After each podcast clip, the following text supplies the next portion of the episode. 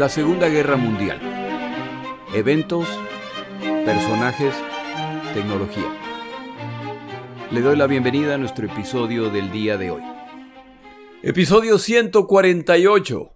La historia del Holocausto. Primera parte. Como siempre, muchas gracias a mis oyentes por escucharme.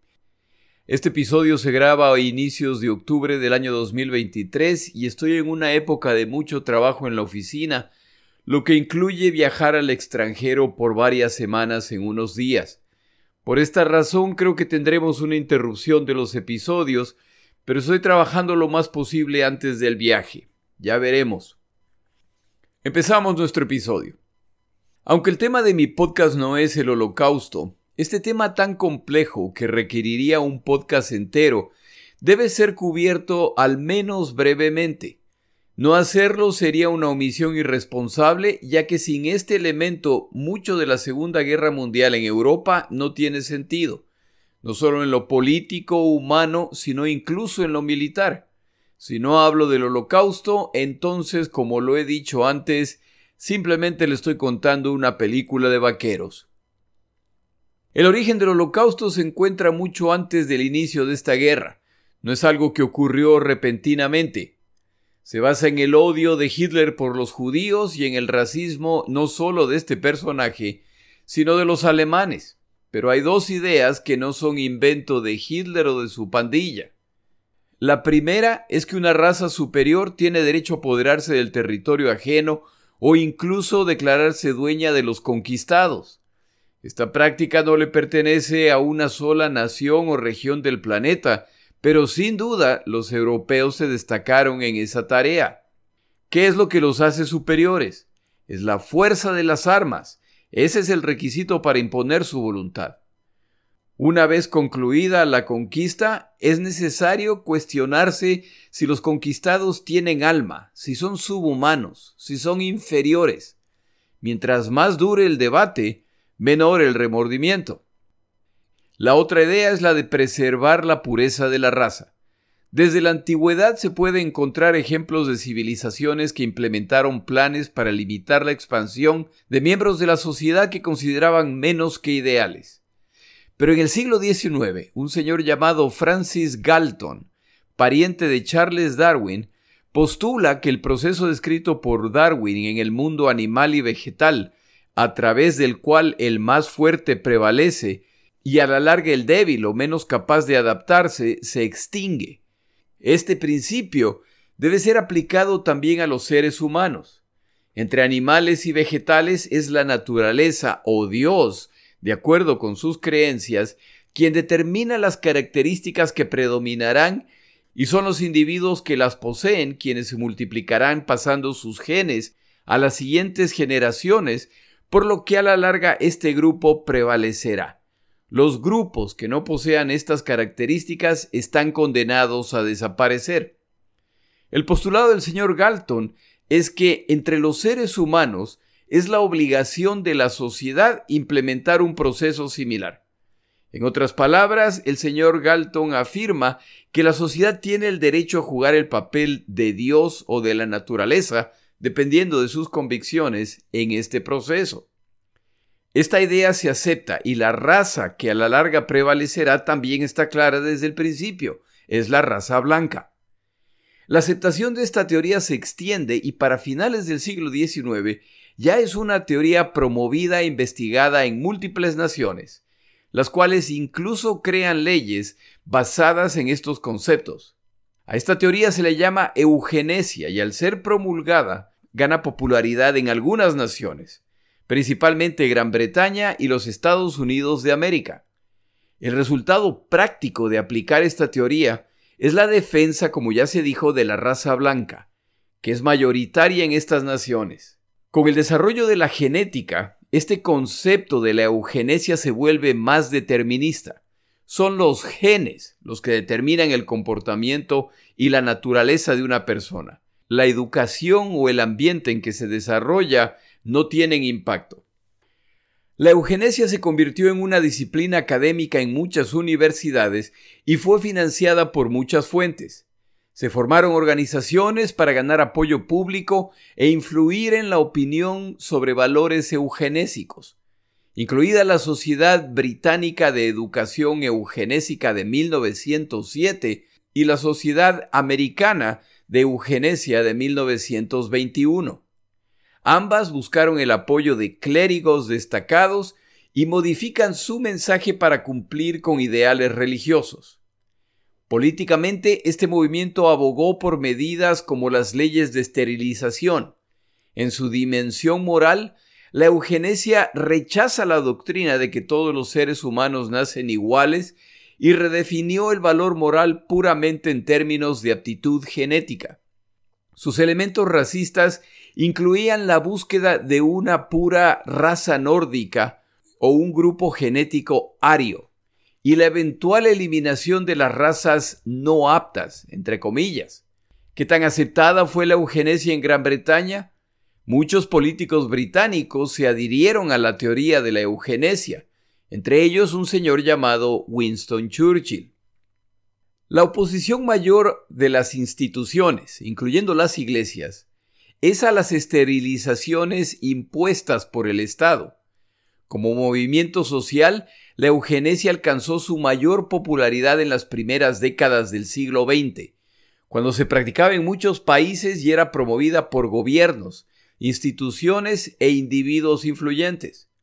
Muchos países promulgaron diversas políticas de eugenesia, que incluyen exámenes genéticos, control de la natalidad, promoción de tasas de natalidad diferenciadas, restricciones matrimoniales, segregación, tanto segregación racial como de enfermos mentales, esterilización obligatoria, abortos forzados e incluso embarazos forzados de la raza correcta. En otras palabras, los principios que guiarán a los nazis a su ejecución del holocausto no eran ni nuevos ni creados por ellos. De hecho, ni siquiera se los consideraba principios.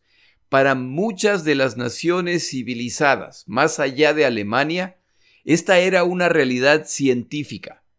La diferencia entre la posición que toma la Alemania nazi y las posiciones de otras naciones es que Hitler se va a dejar de mojigaterías.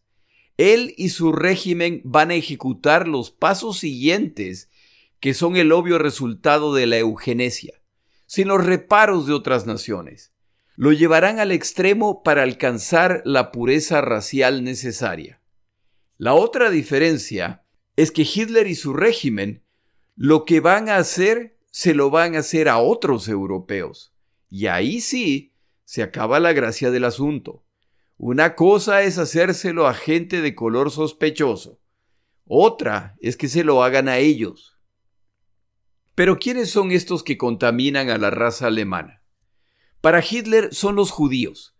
Ellos contaminan no solamente a Alemania, sino a Europa.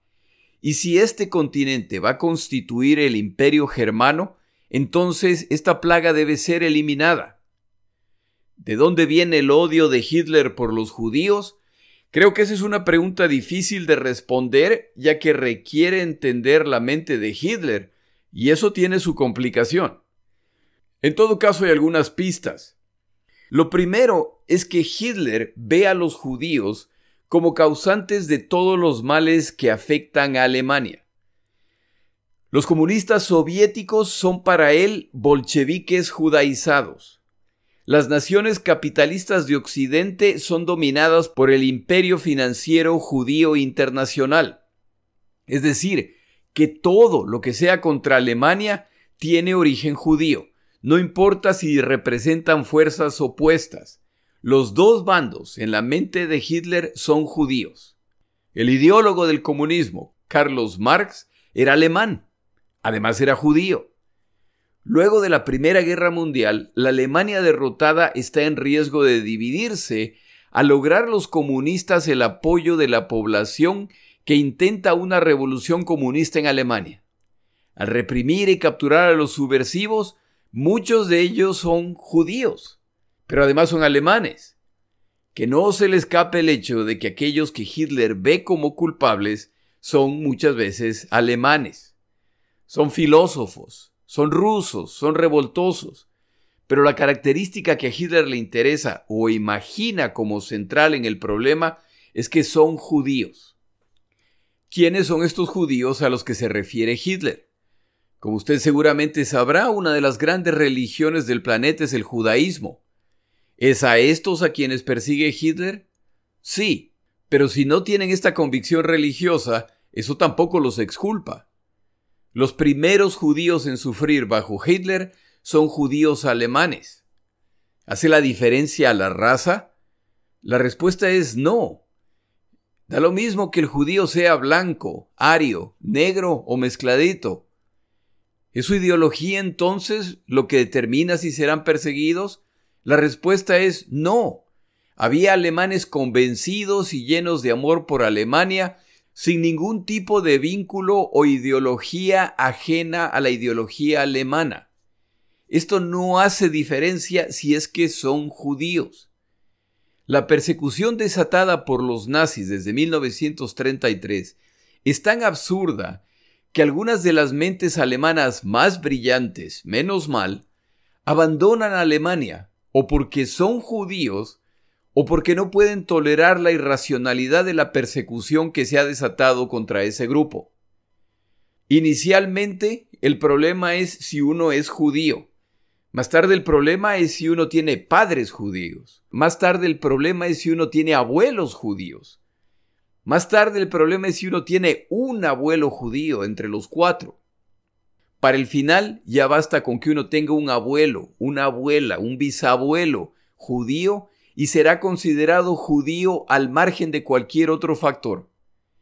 La agresión de Hitler contra los judíos empieza con el maltrato verbal, pasa al maltrato legal, pasa al abuso abierto a través de políticas discriminatorias, luego pasa a la agresión personal, hasta que al iniciarse la guerra se vuelve frontal.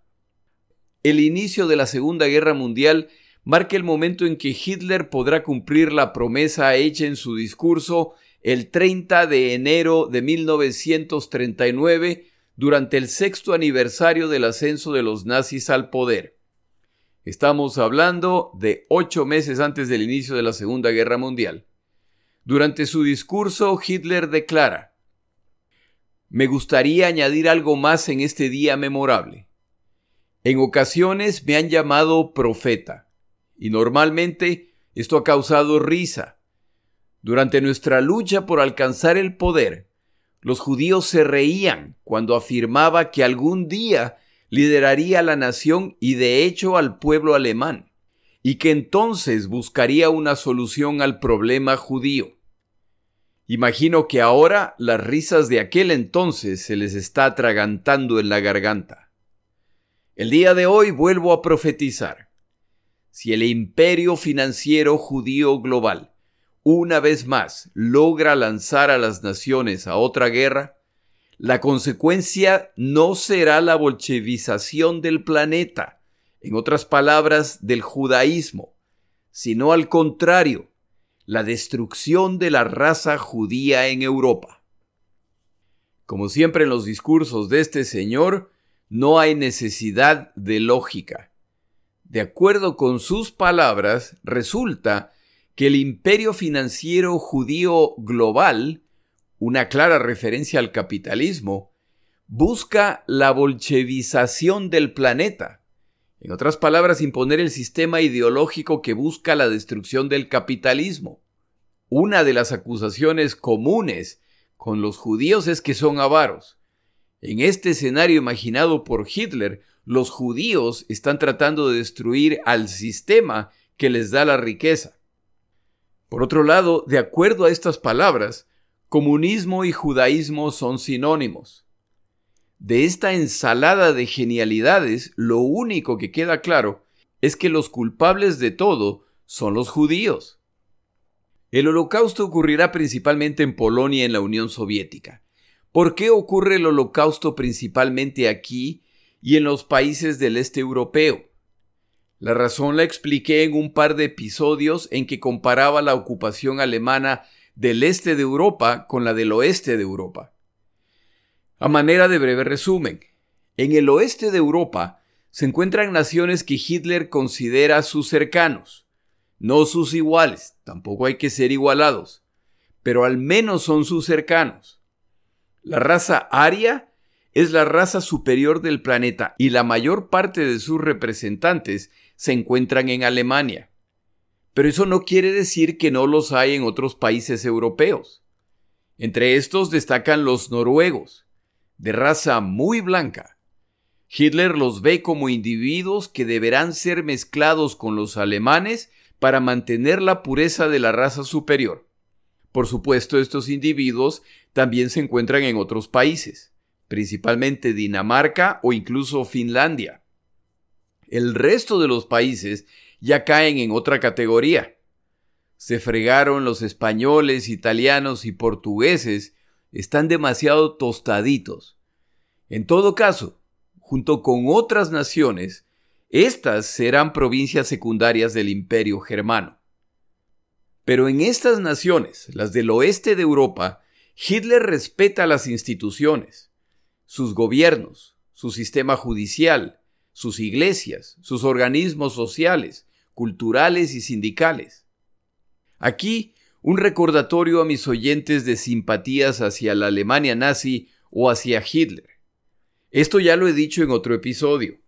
Si usted se identifica con el fascismo alemán como resultado de su aspecto personal, si usted es como decía don Rubén Blades, de cabellos rubios, de ojos rubios y de dientes rubios, y le parece que a usted le hubiera ido bien bajo Hitler, le tengo malas noticias. Si usted ha leído la historia de esta guerra, habrá escuchado que en el bando alemán combatieron muchas nacionalidades, entre ellas franceses, españoles, holandeses e incluso soviéticos. Si esto le da la impresión de que Hitler tenía apertura a esas razas que nuevamente don Rubén Blades describiría como de color extraño, sepa que Hitler solo permitió que esta calaña de gente combata del lado alemán solo cuando las cosas ya iban mal. Si las cosas hubieran salido como Hitler quería, entonces otra hubiera sido la realidad para muchos países de raza blanca. Señora, señorita, si su aspecto le da la impresión de que usted pertenece al grupo ario, la invito a que busque fotos en el Internet de las evaluaciones que hacían los alemanes, a quienes consideraban que podrían ser arios puros. Esto incluye medir el ancho de la nariz, el ancho de la frente, el espacio entre las cejas. Resulta además que no todos los tipos de senos dan la talla en cuestiones raciales. Y a lo mejor en este último paso fallaba la prueba al carecer del busto apropiado. Y si pasa la prueba, felicitaciones, ha sido aceptada por uno de los sistemas más despreciables que ha existido en este planeta. Es decir, a usted, simpatizante de Hitler y sus nazis, no asuma que la invitación es para usted, no se ha igualado. Pero no se sienta mal, ya que ni los alemanes daban la talla. En otro episodio mencionaba un chiste que circulaba en Alemania. La población decía, yo soy de raza aria pura. Soy tan rubio como Hitler, que no lo era. Soy tan delgado como Goering, que era obeso. Y soy tan alto como Goebbels, que era un patucho. Si además le añadía que Goebbels, el ministro de propaganda, era de aspecto escuálido, enfermizo, y que padecía desde niño de una deformidad en su pie, que era una deformidad evidente y limitante, entonces Goebbels hubiera sido ejecutado si hubiera sido un infante al llegar Hitler al poder.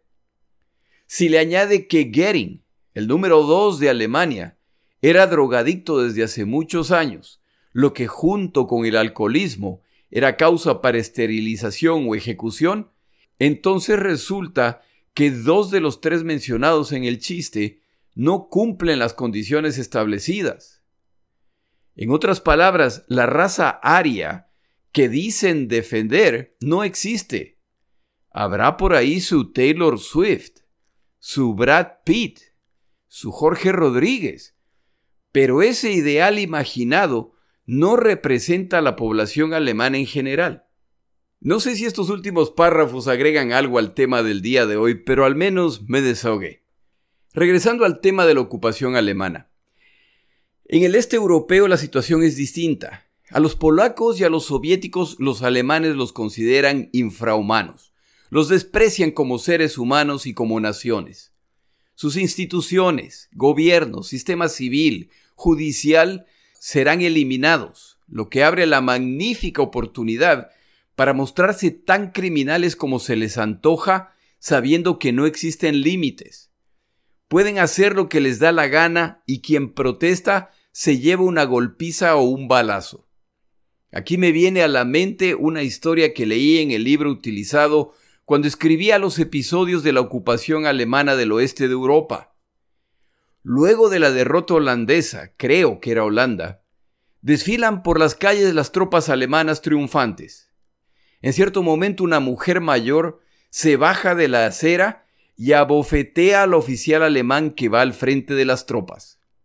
Estos soldados siguen marchando y el oficial en cierto momento regresa, se acerca a la mujer y se disculpa. Inmediatamente se retira y se suma a sus tropas. Eso mismo, en el este de Europa, hubiera significado una paliza mortal esta mujer más un tiroteo con decenas de muertos, hombres, mujeres y niños. Tampoco nos hubiera llegado esta historia, ya que el maltrato en el este de Europa era cosa de todos los días, a todas horas, con o sin razón. Lo que me lleva a otro punto mencionado en esos episodios. La ocupación alemana del oeste de Europa no se parece a la ocupación alemana del este de este continente. En el oeste europeo se cometieron crímenes y abusos, pero esos no se comparan en gravedad o crueldad con los cometidos en el este de Europa. El odio que se va generando en el oeste de Europa tampoco se compara con el odio que se está generando en el este. Y así es como en Polonia en 1939 los alemanes crean el gobierno general, este es el nombre que se le da al área creada en el territorio polaco. Polonia, de acuerdo a los alemanes, ya no existe. De acuerdo a los soviéticos, tampoco existe.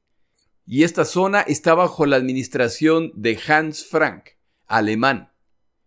En esta zona no aplica la ley alemana, ni tampoco la polaca, la cual ya no existe. Aquí se hace como ordena Frank y esta zona se utilizará para acumular a indeseables alemanes, polacos y más tarde a indeseables de otras naciones. Este es un arreglo temporal, ya que Hitler planea atacar a su aliado la Unión Soviética y cuando los derroten y cuenten con sus vastísimos territorios, entonces se podrá tomar una decisión definitiva respecto a qué hacer con esta gente, la mayor parte de los cuales son judíos. A los judíos movilizados a esta zona les espera un destino distinto. Serán asignados a áreas especiales en las que pronto se construirán paredes para contenerlos. Estas áreas serán conocidas como guetos. Esta también es una solución temporal, y los guetos deberán ser construidos cerca de terminales ferroviarios para facilitar su transporte cuando el plan final se implemente. Los alemanes para este momento ya cuentan con campos de concentración en Alemania y se considera la posibilidad de movilizar a los judíos a estos campos de concentración. Pero la idea se descarta, sería demasiado público y sobre todo la idea es expulsar a los judíos de Alemania, no llevarlos allá. Desde el inicio de la guerra, la política de exterminio de judíos se pone en marcha a través de grupos especiales de las SS que ingresan detrás de las tropas alemanas en 1939. Eran conocidos como Einsatzgruppen y eran simplemente matones rubios y guapos escogidos por la pureza de su raza para ejecutar la limpieza racial que esperaba Hitler. Estos individuos valientemente matan niños, mujeres y varones judíos desarmados, lo que incluso impacta a los comandantes alemanes del ejército regular que empiezan a capturar a estos señores para enviarlos a Alemania para ser enjuiciados. pronto descubren que a estos señores no se los toca y que su línea de comando es separada de las del ejército. Las SS Einsatzgruppen le reportan a Himmler y a Hitler solamente. No pasa mucho tiempo del inicio de esta guerra y judíos austríacos y checoslovacos empiezan a ser deportados a Polonia. Se inicia además el proceso de identificar infantes de aspecto ario para enviarlos a Alemania para que crezcan como alemanes. ¿Por qué se hacía esto? Porque el objetivo final de Hitler era conquistar Europa entera y luego dominar el planeta, por lo que los alemanes combatirían en una serie de guerras hasta alcanzar el objetivo final, e iban a necesitar bastante carne de cañón para lograrlo. A medida que avanza la guerra y Alemania añade territorios a su imperio, el número de judíos que están siendo enviados a Polonia, a esta zona llamada el gobierno general, se sigue incrementando. Y Hans Frank, el administrador alemán de esta tierra, que al inicio de la guerra se jactaba de que esta zona iba a ser más alemana que Alemania, se queja de la cantidad de indeseables que le siguen enviando, al punto de que esto va a resultar en una crisis. Esta llegada permanente de judíos a Polonia resulta en que se rehabiliten unas barracas de la Primera Guerra Mundial en las afueras de un pueblo polaco llamado Auschwitz. Al campo de concentración se le dará ese nombre. Se consideran opciones para este creciente número de gentes. La más fácil, en teoría, es que al derrotar a los soviéticos se envíe esta gente más allá de las montañas Urales, a algún punto entre Asia y Europa. Otra opción considerada era enviarlos a Madagascar, una isla en la costa africana y colonia francesa. El problema con el segundo plan es cómo van a llevar esta gente hasta Madagascar sin que los despedace la Marina Británica. Al final, como el plan para la Unión Soviética también se complica, ninguno de estos planes tiene sentido y por lo tanto no ocurrirán. La frustración en Alemania se sigue incrementando a medida que el tiempo pasa y el problema sigue creciendo debido a sus propias acciones, incluyendo la invasión de la Unión Soviética, lo que añade población judía a los capturados por Alemania. Las ejecuciones masivas de judíos continúan y es justo aclarar que las ejecuciones no fueron perpetradas solo por alemanes. Polacos, ucranianos, lituanos, bielorrusos participaron en estas masacres, en ocasiones sin la necesidad de insistencia o intimidación alemana. En busca de congraciarse con los ocupantes, poblaciones civiles se involucran en acciones no solo vergonzosas, sino criminales contra sus conciudadanos judíos. Estos tiroteos continúan y los relatos, los videos y las fotos que sobrevivieron son sobrecogedores por su violencia. Pero este tipo de conducta al rato trae consecuencias en los ejecutores. Resulta que convertir en una rutina la ejecución de mujeres, niños y adultos indefensos es malo para la salud mental. Y los problemas de depresión, alcoholismo e incluso suicidios se multiplican entre los soldados alemanes a cargo de esa tarea. Yo trato de imaginar de lo que se siente mirar a los ojos a una madre con su bebé en sus brazos antes de ejecutarlos y me pregunto cómo se hace eso una vez. Peor aún, cómo se lo convierte en una rutina. Me pregunto qué se le responde a un ser humano que mira a su ejecutor y pregunta ¿por qué? mientras se resigna a morir. Piensa en todo lo que este proceso de ejecuciones a balazos conlleva cavar fosas, formar filas de individuos al borde de las fosas, dispararles, acomodar los cadáveres que ya han caído para optimizar el espacio, traer al siguiente grupo, repetir el proceso hasta llenar la fosa, luego tapar la fosa y volver a empezar. Esta práctica de tiroteos masivos tiene además la desventaja de que es muy pública, y el éxito de este proceso depende del secretismo.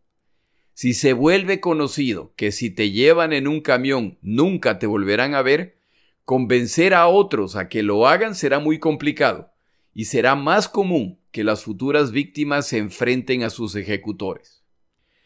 Las discusiones continúan en Alemania y se siguen utilizando términos vagos como la cuestión judía, el problema judío. Se habla de soluciones al problema judío. Más tarde se habla de la solución definitiva al problema judío. Por supuesto, nadie aclara qué quieren decir estos términos. Finalmente se habla de la solución final al problema judío. La parte central de la solución que buscan es que debe haber una forma más eficiente de realizar la titánica tarea que se han impuesto los alemanes de eliminar a la población judía europea. En este momento tomamos una pausa.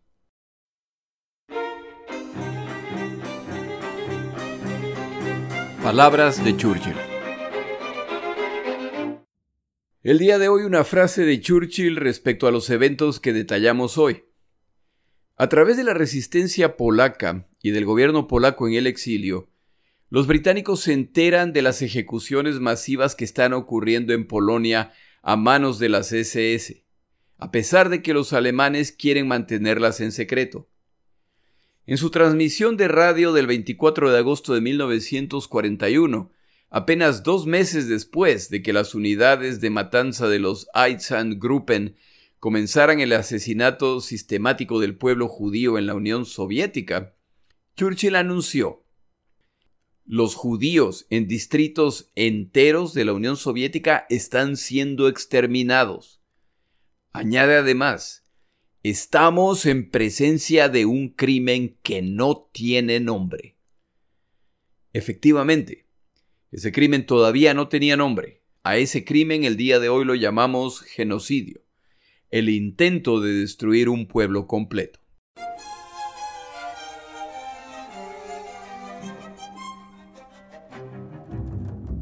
El día de hoy le recomiendo una excelente película llamada Conspiración me parece que es británica, al menos todos los actores parecen ser británicos.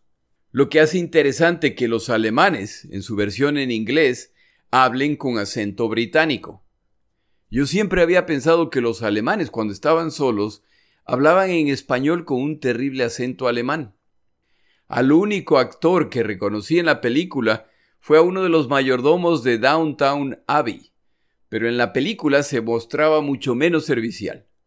En fin, esta película se trata de una de las reuniones menos conocidas pero muy importantes de la Segunda Guerra Mundial. La película es aburridísima si no sabe de qué se trata, o interesantísima si sí sabe de qué se trata. Así es que le cuento la trama. La reunión que se describe en esta película ocurrió el 20 de enero de 1942 en Vance, es W o W como se le diga en su país, A, N, N, S, E, E. Esta ciudad es un suburbio de Berlín. Es importante ubicarnos en la historia de esta guerra. En estos días, los alemanes han tenido que retroceder luego de acercarse a Moscú, lo que les había dado la impresión equivocada de que podrían estar a punto de derrotar a los soviéticos pero los soviéticos contraatacan y hacen retroceder a las agotadas fuerzas alemanas. Este retroceso alemán tomará unos meses antes de que ellos nuevamente tomen la iniciativa. Pero este retroceso, que no se le olvide que los alemanes creían que derrotarían a los soviéticos en un par de meses y ya pasan de siete, da un nuevo sentido de urgencia al liderazgo alemán. Los territorios que supuestamente tendrían en posesión para este momento, al cual podrían enviar a los judíos que se siguen acumulando en Polonia, no están disponibles, por lo que los planes para esta gente no se podrá completar. La guerra ha cambiado también en otro sentido. El 7 de diciembre de 1941, los japoneses atacan Pearl Harbor, lo que marca el ingreso de los estadounidenses a esta guerra. A los pocos días, Hitler declara la guerra a los estadounidenses. En este punto no está claro cuál será el impacto del ingreso de esta nación, ya que los japoneses están dándoles verdaderas palizas a británicos, australianos, holandeses y estadounidenses donde los encuentran. En todo caso, los alemanes concluyen que hay que empezar a cerrar ciertos temas que siempre han sido fundamentales en la ideología de Hitler. Los alemanes consideran que los japoneses mantendrán ocupados a los estadounidenses por un buen tiempo, por lo que hay que aprovechar ese tiempo para definir temas en Europa. En esta sala de conferencias se reúnen 15 personajes que representan a distintas ramas de las Fuerzas Armadas, del gobierno de Hitler, del gobierno general, como se llamaba los territorios polacos ocupados, representantes del Departamento de Justicia alemán, hablando de un nombre absurdo, de las SS, de la Gestapo y expertos en distintas ramas. En esta reunión usted no va a encontrar ni a Hitler, ni a Himmler o a Goering. No hay personajes de alto nivel en esta sala, pero quienes están ahí han sido enviados por sus jefes a esta reunión secreta. Estos personajes son enviados a una lujosa casa en Vance, donde a medida que llegan se enteran de quién más está invitado. El director de la película hace un trabajo magnífico explicando las relaciones entre estos señores. Muchos no se conocen y poco a poco, como es común en este tipo de eventos, todos empiezan a tratar de determinar su nivel de autoridad comparado con el resto. En otras palabras, ¿quién manda aquí? como vienen en representación de los personajes más poderosos de Alemania, en la película se nota el tira y jala inicial para imponer su autoridad. Algunos sienten que deberían estar a cargo y libremente empiezan a expresar su opinión. No tarda casi nada para que quede claro que ese no es el caso. Esta es una reunión organizada por las SS y los presentes son encabezados por Reinhard Heydrich, a lo largo de la película se va aclarando que es él, Heydrich, quien está a cargo.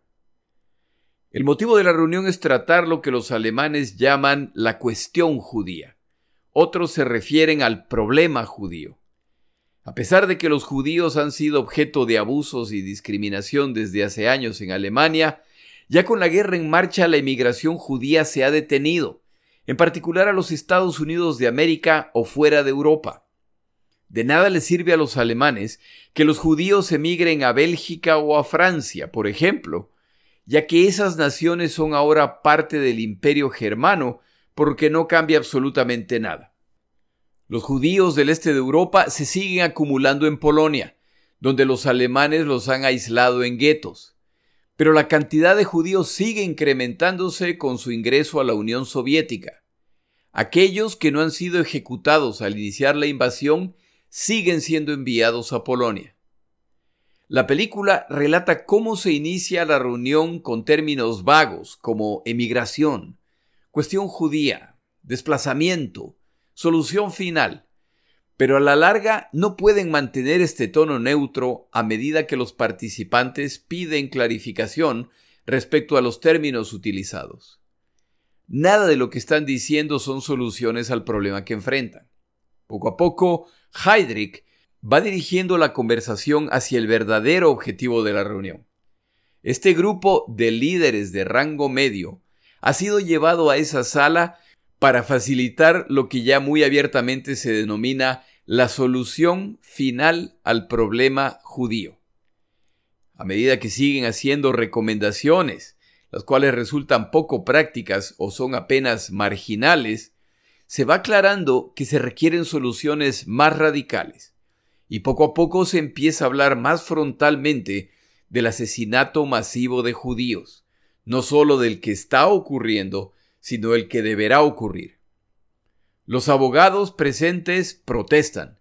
De paso, resulta que muchos de los presentes en esta sala eran abogados de profesión. Los abogados protestan, no por cuestiones humanitarias, sino porque llevan años desarrollando y actualizando las leyes discriminatorias contra los judíos, y ahora parece que incluso esas leyes van a ser ignoradas.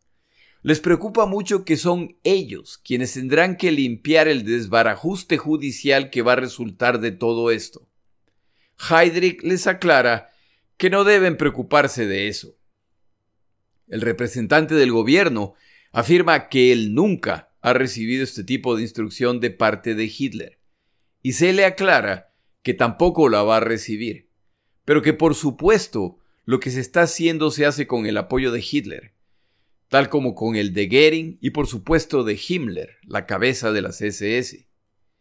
Durante la reunión hay un par de personajes que se resisten o que expresan sus dudas respecto a lo que se va a hacer. En la película, Heydrich serenamente los lleva a un lado y calmadamente, incluso amablemente, los amenaza de forma discreta, y estos personajes entonces entienden que no solo su cooperación, sino su apoyo entusiasmo es esperado. Esta parte seguramente es añadida por el director de la película, pero es excelentemente ejecutada. Poco a poco los participantes hablan libremente de lo que en realidad se requiere para cumplir esta tarea. Es hora de continuar el exterminio de judíos y se informa a los participantes que ya hay un plan y se habla de los vehículos que han sido modificados para transportar judíos. Estos vehículos han sido sellados para evitar la entrada del aire. Otra modificación es que el tubo de escape de estos vehículos ha sido adaptado para que los gases producidos ingresen a la cabina, lo que resulta en la asfixia de los que viajan en el transporte. Suben los pasajeros en un punto, manejan hacia su destino y al llegar los ocupantes ya han muerto. Se descargan los cadáveres y se regresa a buscar más víctimas. Con esta información, uno de los presentes hace los cálculos del proceso completo y concluye que este proceso permite procesar, entre comillas, un número pequeño de judíos por día. Se le informa que una nueva opción está en camino. Como uno de los presentes representa las plantas industriales en Alemania, pregunta respecto a mano de obra, la cual necesitan cada vez más urgentemente. No hay razón para matar a tanto individuo que podría trabajar hasta el agotamiento y al menos sería productivo antes de morir. Esa idea también tiene su complicación. Como quienes están enviando a Polonia son familias, hay que tomar decisiones entonces respecto a mujeres, infantes, enfermos y personas mayores que no pueden trabajar, por lo que son una carga para Alemania. En esos casos se acuerda que estos individuos deberán ser eliminados inmediatamente utilizando cámaras de gases que aparentan ser duchas. Los mismos ocupantes de los campos de concentración construirán estas estructuras.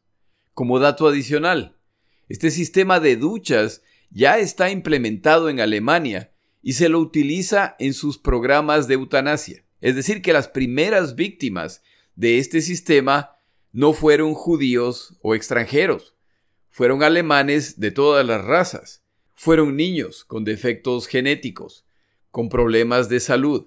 Fueron adultos con problemas mentales, con problemas de retraso, con problemas físicos. Esas fueron las primeras víctimas de este sistema de exterminio utilizando este veneno.